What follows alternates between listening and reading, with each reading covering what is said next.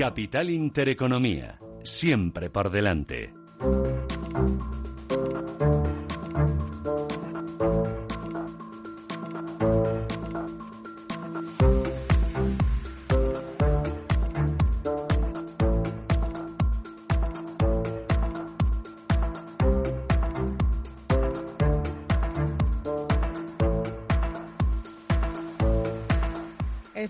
Capital Intereconomía, Radio Intereconomía. Hoy abrimos un espacio, eh, una sección especial en la que vamos a hablar de la financiación a las pequeñas y medianas empresas. Financiación alternativa a la bancaria o financiación complementaria.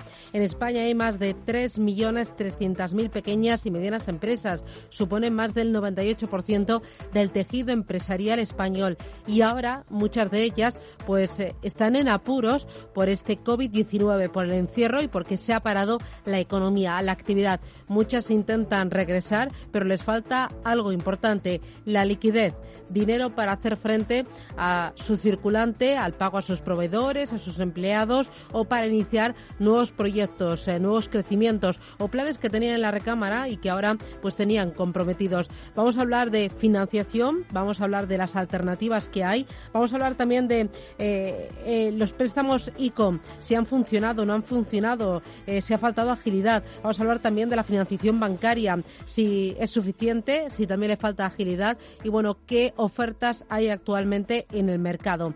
Nos acompaña para ello Gregoire Lestapis, que es CEO de October en España. Gregoire, ¿qué tal? Muy buenos días.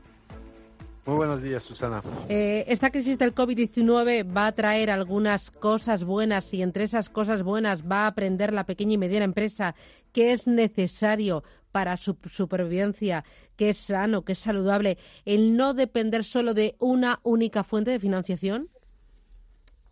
Clarísimamente. Yo creo que era verdad antes y cada vez más verdad, para que una empresa no sea rehén de una situación, rehén de su banco o rehén de sus eh, proveedores habituales. Y para esto hay que diversificar. Había que hacerlo antes, hay que hacerlo cada vez más. Bueno, nos acompaña también Eloy Noya, que es Institutional Director de Altria Corp. Eh, Eloy, ¿qué tal? Buenos días. Hola, buenos días, Susana. Pues eh, encantado de estar con vosotros. oye, para ponernos en situación, cuéntanos qué, qué hacéis vosotros en Altria Corpo. Altecorpo es una consultoría financiera eh, que nació hace siete años con la voluntad, eh, proveníamos todos del, mundo bancario y era continuar lo que hacíamos en el mundo bancario, en el sector, en, la, en el área corporativa, que era ayudar a las empresas a, encontrar la mejor financiación, pues eh, montamos la, la, consultoría para ayudar a estas empresas a, encontrar financiación. Empezamos eh, solamente mm, buscando financiación bancaria, pero luego pues descubrimos que el, eh, la financiación alternativa, la financiación no bancaria, también era una alternativa muy válida y una alternativa además creciente eh, pues con, con, el panorama que estamos viendo de concentración bancaria y de, y de, nuevas oportunidades que surgen en el ámbito de la financiación no bancaria. Por tanto, ahora podemos decir que estamos mitad y mitad. Damos la, o, o conseguimos la mitad de la financiación a, nuestras, a nuestros clientes de empresa de forma bancaria y la otra mitad ya es eh, con, alternativas no bancarias como la de October, por ejemplo. Entonces, según me dices, vuestros clientes que son pequeñas y medianas empresas sí que reciben con buenos ojos, con agrado, el diversificar las fuentes de financiación. Lo ven como algo necesario y algo también seguro. Exactamente, son, son empresas que, en general van bien, a, veces quizás demasiado bien, o sea, la, banca no puede eh, seguir el ritmo de crecimiento que, tienen y por tanto, eh, pues además con el proceso de, concentración bancaria que ha habido, ya no les quedan alternativas eh, en, los bancos. Por tanto, ven con buenos ojos que haya otras alternativas que, que, les aporten los fondos necesarios para, para crecer y, digamos, eh, y tener una, financiación correcta. Eh, nos acompaña también Pablo Simón Jiménez. Pablo, ¿qué tal? Muy buenos días. Buenos días, Susana. Encantado de estar hoy aquí en tu programa. Con tu cargo no me atrevo porque seguramente que lo pronuncio mal, porque es rarísimo, larguísimo. Y, eh, ¿lo puedes decir tú, por favor? Así no me meto la pata. Sí, Sí, soy responsable de deuda y de refinanciaciones en BDO. Ah, bueno, bueno, me has hecho, como dice mi, mi hijo, una cobra. Tú me lo has eh, contado en español, pero lo tengo aquí puesto en inglés larguísimo. Y es de BDO, que también sois una consultora. Sí, bueno, BDO es una firma de servicios profesionales que abarca, te diría, tres grandes áreas. Una es la parte de auditoría, somos una de las grandes auditoras que hay en España. También tenemos una parte legal muy importante y, por último, una parte de asesoramiento financiero, que es donde eh, pues trabajo yo y donde hacemos valoraciones, due diligence, eh, temas de fraude y también apoyo eh, en la búsqueda de financiación y, también en la refinanciación. ¿no? Desgraciadamente, ahora estamos empezando a ayudar a mucha empresa a, lidiar con los bancos y a tratar de optimizar su pasivo financiero. Porque ¿qué problemas tienen esas empresas eh, cuando me dices lidiar con los bancos? Eh, ¿Qué dificultades tienen cuando van al banco y le piden financiación? Bueno, las dificultades, yo creo que distinguir dos tipos de empresas. Una, eh, si entramos en materia hablando de los bancos, ¿no? aquellas empresas que ya eran clientes de los bancos, que están en una posición solvente antes de, del dichoso día 14 de marzo, ¿no? que para todos marcó un antes y un después, eh, a partir de ahí, eh, yo creo que, la empresa que era solvente y sana, eh, el banco le ha dado ayuda con los, con los famosos ICO a través de las ayudas públicas del Estado y, y, ha, intentado pues apoyar, ayudar y, y, dar reviabilidad en el corto a partir de esta, de esta, de esta toma de liquidez y, pensando que a futuro pues la empresa se puede, se puede ir recuperando. Otro, otro caso distinto son aquellas que no tenían esa posición bancaria que estaban fuera del circuito y que están llamando a la puerta a las entidades financieras. Y ahí es donde la, financiación alternativa tiene, yo creo que una plaza, eh, tiene un lugar muy, muy activo y, donde estamos ahora mismo ayudando a mucha empresa. Tenemos varios mandatos ayudando a, buscar esa financiación que los bancos han denegado, no porque la empresa no sea buena, sino porque no estaba en ese circuito, repito, o porque realmente no había un análisis previo de la compañía y por tanto los bancos están expectantes porque nadie sabe lo que va a pasar. ¿no? Eh, y Gregoire, también lo que pasa muchas veces cuando eh, una pequeña y mediana empresa acude al banco es que el banco tarda tiempo en darle el sí o en darle el no y la empresa no tiene ese tiempo para sobrevivir y para mm, que le llegue la financiación. Eh, ¿Ahí cómo han funcionado en esta crisis los préstamos bancarios, también los avales del ICO, eh, los avales del Estado? Eh, ¿Eso ha funcionado bien con la agilidad y la seguridad que necesitaba la PYME en este momento?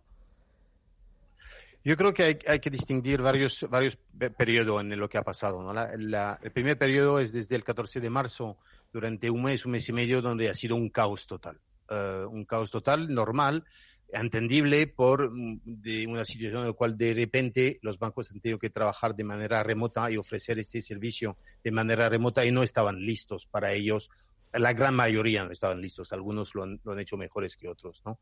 Este primero, eh, eh, primera etapa, pues obviamente una empresa que necesitaba financiación en este momento era muy difícil contactar con su banco, obtener respuesta y obtener una solución a, a sus problemas.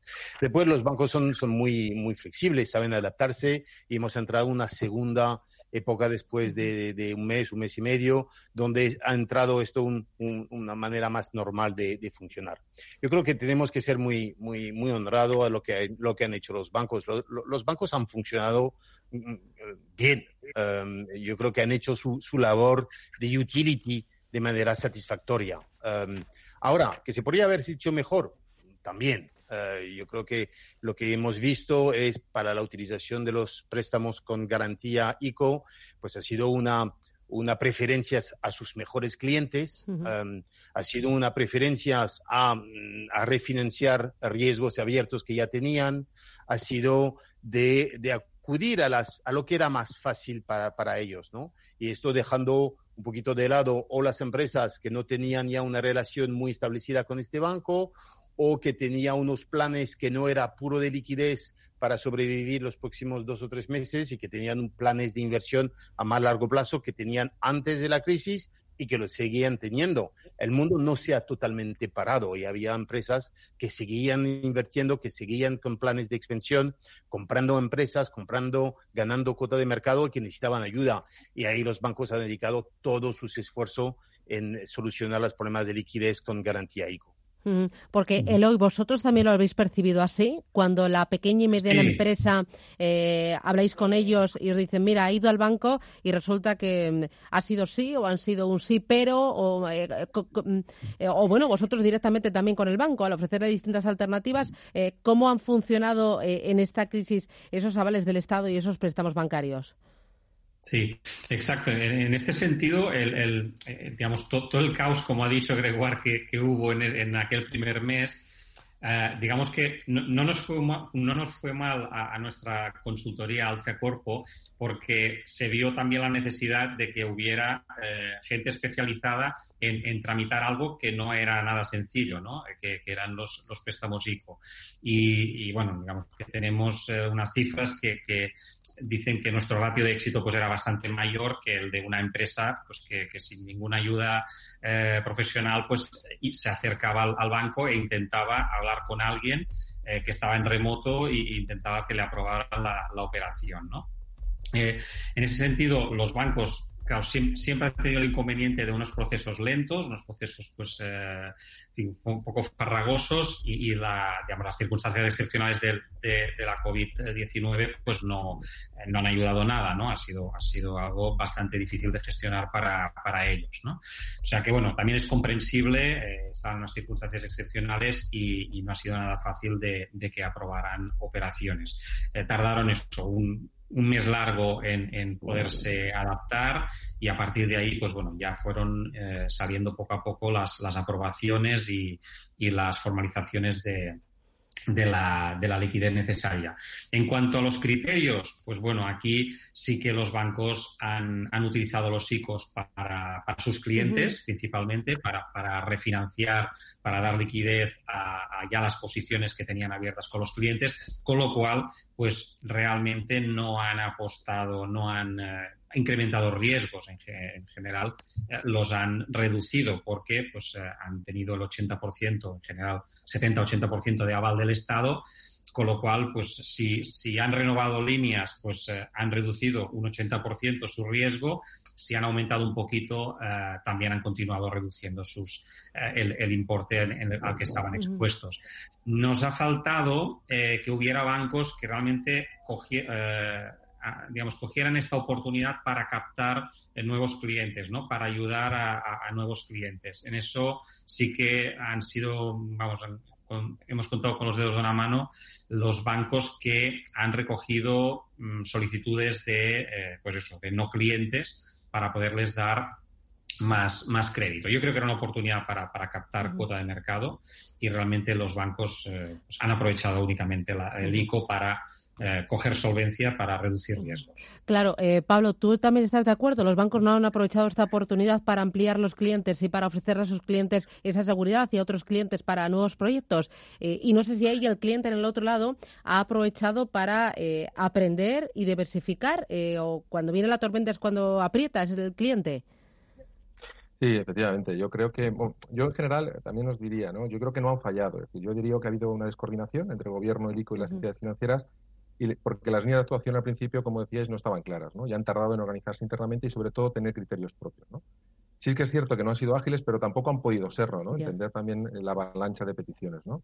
Y, y, a cuanto a la cantidad, desde mi punto de vista, pues es normal que ante la situación de incertidumbre que nos viene, los bancos pues no hayan querido arriesgar demasiado. Dicho esto, sin duda, para mí, las líneas ICOs han sido un flotador. Para, si damos algún dato, ¿no? Oye, han ayudado a más de 540.000 autónomos y pymes y se han acogido a los mismos casi un total de, los, de casi 50.000 millones. estamos hablando de la mitad de los fondos movilizados. Pero es eso, es un flotador. Yo creo que ahora estamos en el pasito siguiente. Y el pasito siguiente significa esto, mm, bueno, que cómo he endeudado a la compañía, cómo es su posicionamiento, cómo es su pasivo financiero y, que, tenemos que hacer cosas, ¿no? Es decir, la compañía no solamente puede vivir de la liquidez y de aguantar el tirón durante los próximos 12 meses, ¿no? Que además tiene un año de carencia, sino que, que tienen que empezar a pensar en, en, en, tener esa viabilidad, en pensar si tienen que hacer algún plan de expansión, en reducir negocios. tenemos que empezar a centrarnos en la viabilidad del negocio. Y ahí es donde yo creo que la financiación alternativa puede complementar y puede entender, eh, cuando vas a un comité de riesgo de, financiación alternativa y trabajo con, muchos fondos y, especialmente con October, eh, qué situación tienen ¿Qué ha pasado con los ICOs? ¿Qué, han conseguido con ellos? Han llenado las alforjas, efectivamente, y hay liquidez en la compañía, pero oye, esto tiene una deuda a largo plazo. Quiero entender, porque tienes que tener unos vencimientos, quiero entender qué va a pasar con la compañía y quiero entender si realmente hay valor en el, en el medio y en el largo. Y ahí es donde los fondos entran, hacen un análisis mucho más pormenorizado seguramente y mucho más de detalle, evalúan muy bien los riesgos y dan ese paso adelante que ahora mismo los bancos no están dando por esta incertidumbre y porque no están arriesgando demasiado dado lo que no sabemos lo que puede venir en, el, medio plazo. Claro, Gregoire ha cambiado mucho eh, la visión de la pequeña y mediana empresa de hoy, en este 2020, con esta crisis del COVID, a la crisis del año 2008-2009 tras Lehman Brothers, que ahí también eh, hubo una necesidad eh, tremenda de financiación y la pyme ahí se vio totalmente asfixiada porque vio que dependía al 100% de la financiación bancaria y que como no llegaba ese crédito, entonces no tenía más remedio que, eh, que cerrar. Eh, eh, ¿El escenario y, la pyme de entonces a la de hoy son diferentes? Yo creo que la, situación es, muy diferente en un tema fundamental. Es que en 2008 los bancos estaban a punto de morir. Eh, tenían ahí un riesgo de solvencia ellos mismos y de liquidez que les impedía realmente dar, eh, dar crédito y ha sido una, una situación eh, tremenda para los bancos y entonces para los clientes de los bancos. Em, la situación hoy es diferente. Los bancos hoy son, solventes y, pueden aportar soluciones. Como ha dicho Pablo, las soluciones hasta, hasta la fecha ha sido, pues, había un incendio, el gobierno a través del Ministerio de Economía, utilizando ICO, ha puesto garantías y se ha apagado o algo, algo no, no totalmente al incendio, ¿no? Pero esto es, digamos, es un parche que, que, ha costado ya 50 mil millones. Eh, todavía hay 50 mil o 40 mil millones que todavía está por repartir y vamos a ir viendo cómo se van repartiendo. Pero esto va, va a venir una segunda fase, una, una, segunda fase donde probablemente pues otros mecanismos se van a tener que poner en forma para poder em, eh, ayudar las empresas a eh, retomar la senda del crecimiento, retomar la, senda de reconstruir su, su, actividad para poder, pues primero, pagar las deudas que han acumulado durante la crisis y eh, preparar el, el, futuro, ¿no? Yo veo que también esta crisis hay un antes y un después del lado de la, de la empresa. La empresa ya ha visto las bondades de poder hacer todo de manera, de manera ah, remota, de hacerlo a distancia de no tener que ir a la oficina y hablar con alguien y, todo este rollo. Que es que no tenía otra opción. no, es que viera las bondades, sino es que lo hacía de forma remota o no podía hacerlo porque estaba prohibido el salir de casa.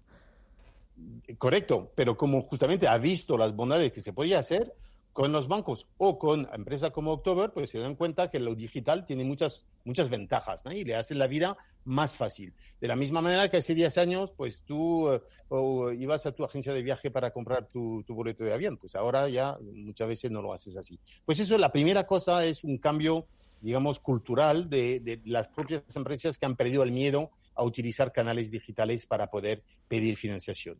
Y lo segundo que ha cambiado mucho es que para los bancos em, se han dado cuenta que la digitalización no es una herramienta de marketing, es una realidad, es una necesidad. Los clientes lo van a exigir. Y entonces, y hay algunos que están más avanzados, otros que están menos avanzados, y mientras tanto, empresas como October, que son totalmente digitalizados y que ofrecen este servicio flexible, rápido, simple a las empresas, es una vía complementaria muy interesante para las empresas. Porque, Eloy, cuando vosotros habláis con las pequeñas y medianas empresas, ¿qué abanico de financiación le ofrecéis? Y ahora con la tecnología, ¿qué tienen a su disposición además de la eh, tradicional financiación bancaria? Bueno, siempre les decimos que tenemos más de 150 proveedores financieros no, bancarios, ¿no?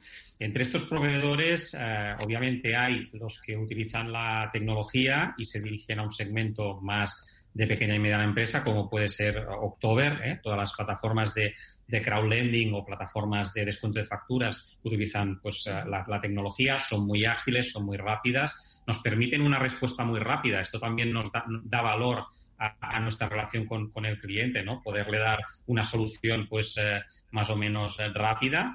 Y luego hay otras alternativas eh, de fondos de deuda, de direct lending, fondos eh, más especializados con garantía inmobiliaria. Hay toda una amalgama de, alternativas en que, eh, digamos, más para, préstamos a largo plazo, por ejemplo, de financiación, en las que hay que, como decía Pablo, ¿no? Estudian el, proyecto, estudian la capacidad de generación futura de, eh, de recursos, eh, la expansión que hay y, por tanto, pues eh, estas, digamos, todo lo que son fondos de deuda, el llamado direct lending, deuda privada, pues también es una alternativa muy, muy clara. El inconveniente es que estos fondos de deuda, digamos, todavía manejan, o las operaciones que manejan son a partir de 4 o 5 millones de euros. Entonces, nos va bien para nuestro segmento principal, que es el de la mediana empresa, pero ya para un, segmento de una empresa que factura quizás menos de 10 millones de, euros, pues eh, claro, operaciones ya de este tipo se le, se le van. O sea que yo creo que debería haber en, España más fondos de deuda que pudieran acercarse al segmento más pequeño del, del mercado, aquellas operaciones que pudieran ser de medio millón, de un millón de euros uh, para, digamos, para estas, para estas pymes, ¿no? Es eh, donde nosotros actuamos mucho. Exacto, entonces aquí tenemos a October, tenemos a algunos pocos que, que apuestan por, por este segmento, pero todavía pues faltarían, faltarían más, Oye, cuando le decís tenemos 150 proveedores, ¿no se les hacen los ojos chiribitas diciendo yo pensaba que solo era el banco y chimpún? Exacto, exacto. Lo que, lo que hay es un desconocimiento. Solo tienen ellos cuando tienen que llamar a una puerta, pues solo, solo saben la puerta de, de, los bancos y cada vez bancos hay menos, ¿no? Eh, no desconocen que hay tantos proveedores financieros y por tanto este también es el valor añadido que podemos dar pues consultoras como, como BDO, como Altria Corpo, ¿no?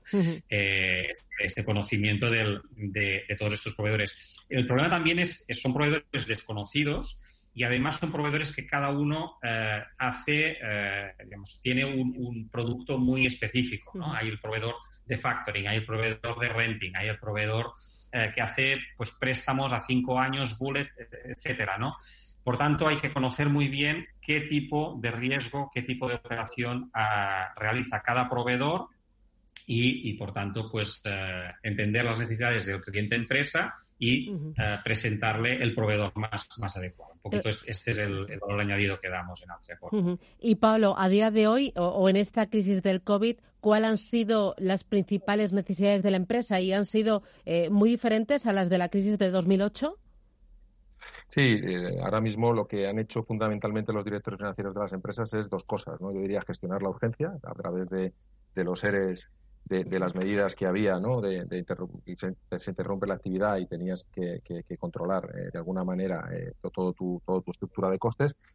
Y, también, por otro lado, eh, estaba todo el tema de, intentar pedir liquidez, ¿no? Es decir, había habido solicitudes masivas de ICOs y poder aguantar, ¿no? Yo creo que era urgencia y gestionar, ¿no? gestionar tiempo, ¿no? Ganar tiempo. Entonces, esto es lo, que ha habido, ¿no? Yo creo que estamos en la primera fase de, de la etapa de las refinanciaciones eh, yo creo que los bancos están empezando a pensar ahora cuando sacan las líneas ICO que, hemos metido, eh, hemos dopado la economía de alguna manera y cómo van a quedar los balances y van a hacer ese estudio. Yo creo que van a empezar a llegar a algún tipo de rotura de Covenant en mucha financiación sindicada o financiación un poquito más grande y también, pues bueno, eh, algún impago, ¿no? Entonces, a partir de ahí, pues, pues vamos a ver ¿no? qué, paso dan adelante los bancos, cómo ayudan. Es verdad que es una crisis totalmente distinta. Eh, los bancos están mejor posicionados, tienen mejor balance y también hay más alternativas. ¿no? Aparte de los fondos de alternativa, yo diría que cuando hablamos con un cliente hay que hablarle de, cuatro cosas. ¿no? Es decir, tienen su, la propia financiación bancaria, que, todos es, la, la, gran conocida ¿no? En este país, la financiación alternativa que ha comentado hoy, pero también hay financiación pública. ¿no? Y, ahí hay, eh, yo me gustaría destacar ¿no? que ahí hay, pues, eh, hay un abanico de entidades tremendamente amplio eh, a nivel regional, nacional y europeo y, organismos que, que, analizan estos fondos públicos, ¿no? como el ICO, el CEDETI, ENISA, el FEI y el BEI, ¿no? Son algunos de los más habituales e incluso sociedades de garantía recíproca como son Aval Madrid que dan avales a las pymes para conseguir esa financiación. Y luego también yo creo que a las empresas hay que decirles que, tienen también la autofinanciación. En su balance hay valor y eso es importante analizarlo, ¿no? Si vemos eh, cómo es el circuito propio de cobros y pagos con, clientes y proveedores, ahí también ellos han trabajado mucho y han tenido que intentar apalancarse, retrasando pagos e intentando cobrarlo lo más, lo más, lo más pronto posible. Y luego también el tema de, bueno, pues de intentar acumular reservas. El que venía con, con, con, con, una gran mochila de caja, pues la está utilizando. Y por último, el capital propio. ¿no? Ya estamos empezando a ver alguna empresa donde el accionista pues tiene que empezar a asumir pérdidas y donde realmente tiene que aportar algo de equity, que, que si ve valor en el medio y largo plazo, pues oye, puede ser una opción eh, sin tener que apalancar tu balance, te da tiempo y puedes implementar un plan, ¿no? Para eso también hay fondos de equity que podrían también utilizarse y que me gustaría también señalar como una alternativa, ¿no? Claro, eh, Eloy, hay muchas alternativas, el abanico es muy amplio y las empresas también. Eh, cada una será de su madre y de su padre, una de Valladolid, otra de León, otra de Madrid, una del sector textil, otra del sector de las conservas, una de 300 empleados y otra solo de 3 empleados. Una necesitará 20 millones y otra necesitará 300.000 euros. Eh, ¿Cuándo dices tú, oye, de este abanico financiación alternativa, sí o sí. Eh, ¿Qué criterios o eh, eh, ¿Cómo decides financiación alternativa es lo que tú necesitas ahora y, oye, esto tenlo aquí en el disco duro porque te debe acompañar igual que te acompaña la financiación bancaria? Sí, normalmente nos llegan las eh, empresas que, tienen planes de expansión, tienen planes de crecimiento y que tienen el pool bancario ya está eh, digamos, muy, muy completado, ¿no? Eh, están ya trabajando con siete, con ocho bancos, cada uno le ha dado pues su cuota de riesgo y entonces se encuentran con la dificultad de continuar creciendo y que los bancos pues no, no ya no pueden eh, digamos, continuar este, financiando este, este crecimiento. Este sería un entorno ideal para empezar a, encontrar eh, o empezar a buscar financiación alternativa, ¿no? Fondos de deuda que pues entiendan el, el eh, proceso de expansión en el que está la, empresa y pues la ayuden con un, con un, préstamo a largo plazo. Luego hay situaciones digamos, no, digamos, no, no, muy problemáticas, pero que evidentemente denotan una cierta tensión de, liquidez. ¿no? Empresas que no están en un crecimiento, están, digamos, más, eh, más estancadas en cuanto a ventas, pero que quizás la financiación bancaria que han tenido ha sido muy de corto plazo, ¿no? Pues porque siempre tradicionalmente la financiación a corto plazo a los bancos les, ha sido más fácil de darla que no financiación a largo plazo. En estas situaciones donde hay tanta financiación a corto plazo, quizás financiando activos a, más a largo plazo, pues aquí también hay soluciones de financiación alternativa como pues coger activos, eh, digamos, determinados activos, maquinaria, otros activos de valor y poder hacer eh, una, estructuración de, financiación con garantía de, de estos activos. También, evidentemente, coger todo el circulante, ¿eh? la, facturación pues que hay de clientes, especialmente si son clientes pues solventes, en grandes empresas, aquí pues bueno, factorizar esta, ah, esta, digamos, esta, esta facturación, ¿no? Por tanto, hay, hay, eh, hay alternativas, yo diría que, que, en, o en circunstancias de gran crecimiento se pueden encontrar alternativas a las bancarias y luego también circunstancias ya más de dificultad de liquidez, de, de, deuda quizás muy a corto plazo, se puede hacer una reestructuración o una, o una financiación con garantía de algún activo de circulante o de, o de, o de inmovilizado que, les facilite la, eh, digamos, esta liquidez. Claro, y Pablo, cuando llegáis a la empresa y de ese abanico de alternativas le decís, yo veo claro que para este proyecto, para esta cantidad de dinero o para tu negocio, lo que tú necesitas es eh, financiación alternativa a través de una plataforma como October, la empresa os dice, vale adelante, os pregunta, oye, esto es seguro, oye, yo a estos no les conozco, oye, realmente eh, va a funcionar, eh, ¿conoce la empresa? Porque, bueno, yo no sé si es percepción mía, pero a mí me da la sensación de que ya hay mucha pyme liderada por joven, emprendedor, habituado a la tecnología, habituado a tener la mente más abierta, que no es como hace 30 años, que ibas a la oficina de tu banco, eh, pedías eh, tu crédito y era todo como, pues, más de hace 30 años. Y, los negocios también no eran digitales. Ahora todo el negocio es digital y ven a, las, a las empresas de financiación alternativa eh, como seguras, eh, fáciles. Em, eh, ¿Lo ven así o no? Sí, yo, creo que en general poco a poco se, está teniendo esta percepción, ¿no? Hmm. Y, sobre todo las cinco características fundamentales de la financiación alternativa y sobre todo, ¿no? Pues como un fondo como October, ¿no? Que es Care Lending, ¿no? Eh, te ahorras tiempo, es decir, esta es una que de forma muy rápida los procesos son ágiles y de forma y son de forma segura. Dos, no, tiene productos vinculados, y esto es importante, ¿no? Es decir, esa venta cruzada no existe dentro de las plataformas de crowdlending que sí hace la financiación bancaria. Eh, tres, para toda esta gente joven que decías de, jóvenes empresarios, el proceso es online, ¿no? Y gestionar la financiación de un proyecto a través de una plataforma es sencillo, eh, pues por todo el proceso se lleva a cabo a través de Internet, ¿no? Y eso hace que, bueno, que el envío de la documentación hasta el ingreso de los fondos, el pago de intereses y su posterior devolución, pues sea todo eh, de manera digital y, eso gusta y, hace que, la cosa, pues bueno, cada vez somos más nativos digitales todos o más o, más, tenemos más cultura digital y hace que, que, se entienda muy bien, ¿no? Eh, también hay una cuarta característica que es que, diversifica las fuentes de financiación. A los bancos les gusta que entren los fondos en los, en los balances. Es decir, no, es, no, son, no son financiaciones eh, independientes. Yo creo que te preguntan, ¿no? Cuando entra un fondo, el banco piensa por algo será, ha pasado otro comité de riesgos. Esos comités de riesgos no son fáciles, es gente sofisticada, gente que, conoce los sectores, los nichos, las empresas e incluso que, han, que han tenido empresas. No son muchos, algunos son fondos de equity que han pasado ahora con, con la tanta liquidez y que los tipos tan bajos han pasado a financiar deuda y por tanto aportan algo más y los bancos lo saben y, los empresarios también. Y también una cosa muy importante es que no compunta en sirve, ¿no? Y esto hace que cuando un banco vea tu compañía, pues vea que la deuda financiera es algo menor, es una deuda que está, no está regulada por el Banco de España, sino por la CNMV, y eso también te da muchísima eh, flexibilidad y no es ningún impedimento para que el promotor del proyecto reciba más fondo a través de, otros canales. ¿no? Y por tanto, yo creo que son características muy potentes que hacen que esto pues esté empezando a funcionar de manera muy atractiva ¿no? en el mercado.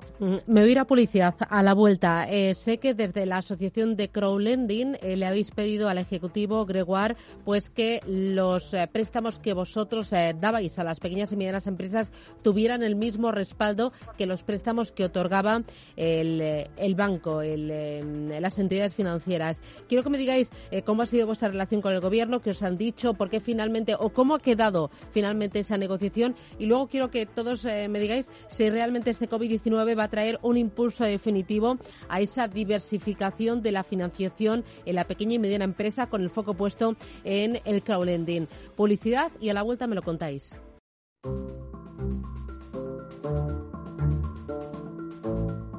Empresas, mercados, finanzas. Capital Intereconomía.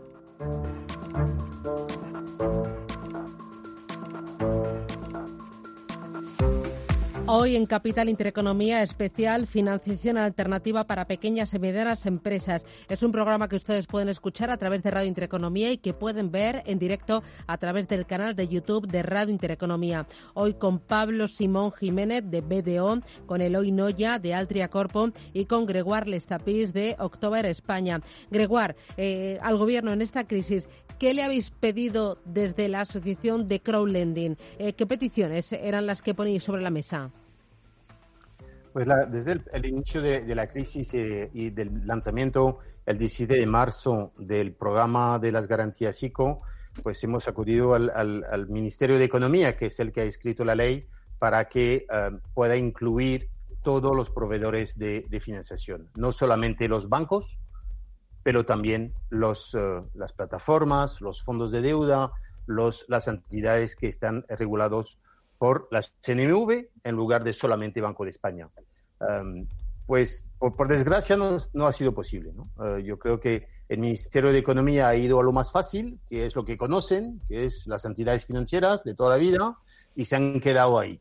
Em, y, a pesar que el ICO quería abrir la puerta a otros jugadores, a pesar que la CNV estaba dispuesta a que entidades que ellos supervisan puedan formar parte de la solución, el Ministerio de Economía pues se ha quedado, digamos, a lo fácil. Es, es una pena, em, lo, lo, digo así porque pienso que cuando hay un incendio, pues eh, todos los bomberos pueden aportar su, su, cubo de agua y, y, todos, eh, que sean plataformas, que sean entidades eh, de, de, factoring, que sean entidades de, de, de fondos de deuda que, que hemos mencionado. Él hoy ha hablado de 150 entidades. Son 150 entidades que podrían haber aportado su cubo de agua para solucionar uh, X números de, de, de, problemas de las pe eh, pequeñas y medianas empresas de este país y que no han podido uh, participar en este esfuerzo, esfuerzo que no hay que olvidar, lo paga todos los contribuyentes españoles, ¿no? con lo cual se ha cerrado la puerta desde el Ministerio de Economía a, este, a todo ese segmento. Y es una pena más grande todavía porque los otros países en cual October actúa somos, somos incluidos en, en la solución. ¿no? Eh, en Italia, en Francia, en Países Bajos, donde estamos actuando, pues participamos al esfuerzo nacional de ayudar las, eh, las pequeñas y medianas empresas en la búsqueda de financiación al mismo nivel, ni más ni menos, que las entidades financieras tradicionales, los bancos tradicionales. Yo creo que es una oportunidad perdida. Em, España ha sido más conservador que otros países vecinos.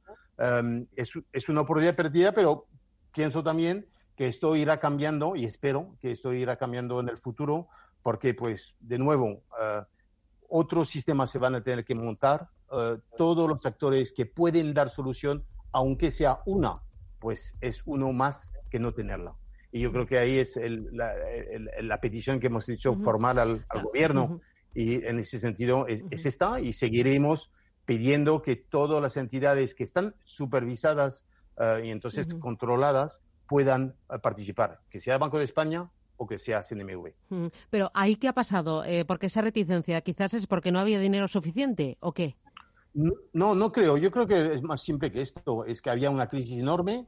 era muy complicado em, y el Ministerio de Economía lo que conoce los bancos. Eh, están acostumbrados los bancos y, y, no se dieron cuenta que había realmente muchos otros actores que tienen capilaridad diferente, complementaria a los bancos, que podrían haber participado en el sistema. Con lo cual, de verdad, yo creo que no es de mala intención, es solamente por, pues voy a lo fácil, voy a lo que conozco, voy ah, de manera muy conservadora, pues a lo que conozco de toda la vida. Y yo creo que el mundo está cambiando y es una pena que dentro de, este, de estos cambios, que el gobierno no sea el primero que cambia atrayendo y dando el ejemplo a, todo el tejido um, industrial, empresarial de este país, diciendo, hay otros sistemas y yo voy a dar todas las oportunidades a todos para ayudaros a vosotros, uh, pequeñas y medianas empresas, que son los que quiero ayudar, desde el gobierno es lo que quieren hacer, ayudar a estas empresas.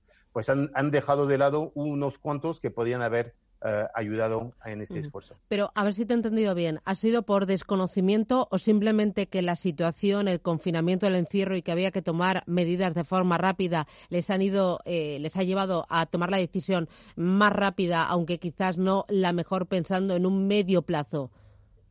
A ver, yo creo que cada uno se puede, entre comillas, equivocar. El 17 de marzo son tres días después del estado de, de, alarma, van a lo fácil y ponen los bancos. Lo entiendo.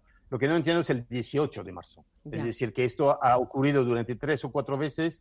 Hemos escrito, hemos, hemos hecho mucho, mucha discusión desde muchos ángulos para poder hacer llegar el conocimiento. Pero si había desconocimiento, pues te puedo asegurar que ha llegado a ser conocido. Eh, al Ministerio de Economía, que es el que ha decidido las reglas, um, y, de ahí pues no, ha llegado. Lo mismo ha ocurrido en Francia. Oye, en Francia, la primera ley que salió pues el, mismo, el 17 o 18 de marzo, también no, incluí, no incluyaba todas las plataformas y los fondos. Uh, se, ha, se, ha, corregido unas tres semanas después y uh, a mediados de abril la, el gobierno francés ha cambiado la ley para incluir a todos los que podían aportar soluciones a la, a las pequeñas y medianas empresas. Con lo cual, que uno se equivoca una vez, no pasa nada. Que se equivoca cuatro veces, es una pena. Ya. Bueno, sobre todo porque nos jugamos mucho. Esos tres mm, con tres millones de pequeñas y medianas empresas que, eh, que componen eh, el 98% del tejido empresarial y que ahora estamos en una situación de emergencia, de crisis y que era buen momento, pues, pues por apostar por un sistema de financiación más diversificado y mucho más sano, pensando en el medio largo plazo. A los tres, eh, Eloy, Pablo, Gregoire, ¿este COVID-19 va a suponer un antes y un después en la financiación eh, alternativa, en el crowdlending? Em, ¿Va a haber un impulso eh, a partir de ahora diferente porque la PYME ha encontrado en la tecnología un gran aliado y ha visto que hay otras vías, otras opciones y que es sano eh, igual que no colocamos nuestros ahorros solo en un depósito o solo en unas acciones, sino que diversificamos, pues es sano eh, tener distintas vías de financiación. Va a suponer un antes y un después. Eloy, arranca tú. Bueno, ojalá, ojalá eh, suponga un antes y, un después. Ah, pero bueno, cuesta, cuesta mucho. En este país cuesta que las, que las empresas vean la gran bondad de diversificar las fuentes de financiación y no será porque desde Europa no nos eh, machaquen de que hay que diversificar las fuentes de financiación. Eh, yo creo que, como, ha dicho muy bien eh, Gregoire, nos falta que desde las instancias públicas, desde los reguladores, aquí en España se, potencie más las alternativas no bancarias. si nos pasara como otros países donde hay fondos públicos que invierten directamente en plataformas de crowdlending, que eh, bancos eh, públicos pues que también eh, prestan dinero directamente a través de plataformas como October y otras en, Europa, pues, pues bueno, todo esto generaría una confianza y, una y un crecimiento mucho más importante de las plataformas de, crowdlending en España. Em, bien, yo creo que al menos sí ha servido para que las empresas se den cuenta de la gran importancia de la diversificación de fuentes no es eh, ningún, digamos, eh, no es sorprendente que en el año 2008-2009 la crisis eh, económica en España fuera todavía mayor que en los demás países de Europa y es por la fuerte dependencia bancaria. Pues las pymes se encontraron con el grifo cerrado de, de la noche a la mañana aquí en España frente a, otros países en Europa que tenían otras alternativas aparte de la bancaria. ¿no? Por tanto, pues ya tuvimos una lección hace más de 10 años. Ahora a ver si eh, en este, digamos, en este examen de septiembre que hemos tenido ahora, a ver si lo, podemos aprobar. ¿Y, lo vamos a aprobar, Pablo? Eh, ¿Esto va a suponer un impulso? Sí, yo creo, yo creo que sí, yo creo que, pero por la propia naturaleza de la financiación de crowdlending, ¿no? De estas plataformas alternativas, es decir, dos, dos, características, dos ejemplos muy concretos, ¿no? Es decir, imaginaros la capilaridad que tiene, ¿no? Este, este, este tipo de, de, inversión es fundamental, ¿no? Imaginaros un territorio donde puede haber una empresa, imaginaros que, tengan que, bueno, pues que, los, que la zona de, que la gente de la zona quiera poner su granito de arena, pues para intentar financiarlo o salvarla. Estamos viendo muchos ejemplos, ¿no? En todo el, cinturón industrial de, España, ¿no? En el norte, donde hay mucha empresa local que da muchísimo empleo a mucha gente y donde a lo mejor, pues el propio inversor, pues eh, pyme o pequeño inversor podría, podría entrar, ¿no? Yo, yo, aquí quiero, no solamente estamos hablando de las ventajas para, para, para, para el que obtiene la financiación, sino también para el inversor, ¿no? Yo creo que, que eso hace que también eh, esto pueda tener sentido ¿no? y que realmente haya un arranque. ¿no? Es decir, al final estas son plataformas que dan rentabilidad algo mayor que, cualquier depósito, por mm. supuesto, que cualquier eh, otro tipo de financiación eh, que, digamos bancaria ¿no? o, de, o de producto bancario y, con una cierta seguridad, como os decíamos. Es decir, aquí detrás hay un comité de riesgo que, que la plataforma te explica cómo se cómo funciona la compañía, cuál es su capacidad de repago, qué garantías se aportan y ahí tienes toda esa información y, ves que puede ser una inversión rentable y, segura y además liquidez, ¿no? Sabéis que aunque puedes invertir pocas cantidades, esto hace que tu riesgo eh, también sea menor porque eh, inviertes muy poquitas cantidades en muchos proyectos y luego liquidez. Sabéis que hay un mercado secundario que ahora mismo hay otros inversores pueden comprar tu inversión y puedes salir. Y además vas cobrando los plazos de las cuotas mes a mes